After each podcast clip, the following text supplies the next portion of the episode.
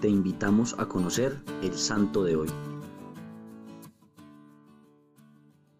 Hoy conoceremos la historia de San Juan Nepomuceno. Nació en Bohemia, Checoslovaquia, hacia el año 1340, en un pueblo llamado Nepomuk.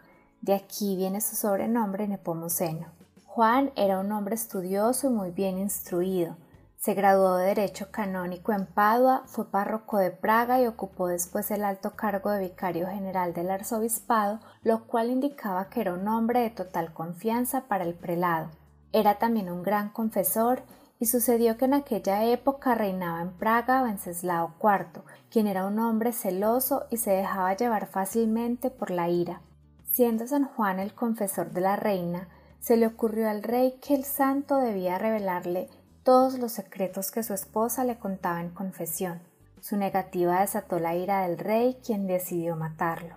Por otro lado, cuentan también las antiguas crónicas que al morir el abad del monasterio, el rey ordenó que se transformara en una sede episcopal para colocar allí a una persona de su agrado, pero Juan se opuso a esta abusiva pretensión y como experto en derecho canónico se esforzó para que el nuevo abad fuera electo y confirmado según las leyes canónicas.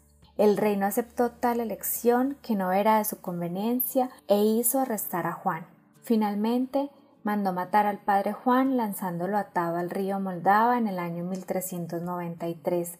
Al día siguiente su cuerpo fue encontrado sobre la orilla del río rodeado de una luz extraordinaria.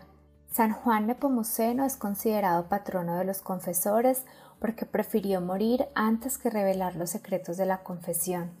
En Praga, en el puente desde el cual fue lanzado al río, se conserva una imagen de este gran santo, y muchas personas al pasar por allí le rezan devotamente.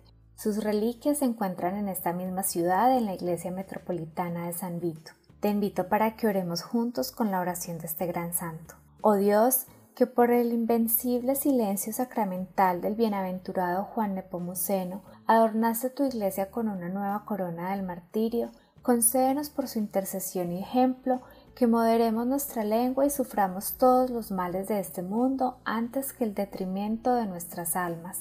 Por Jesucristo nuestro Señor. Amén.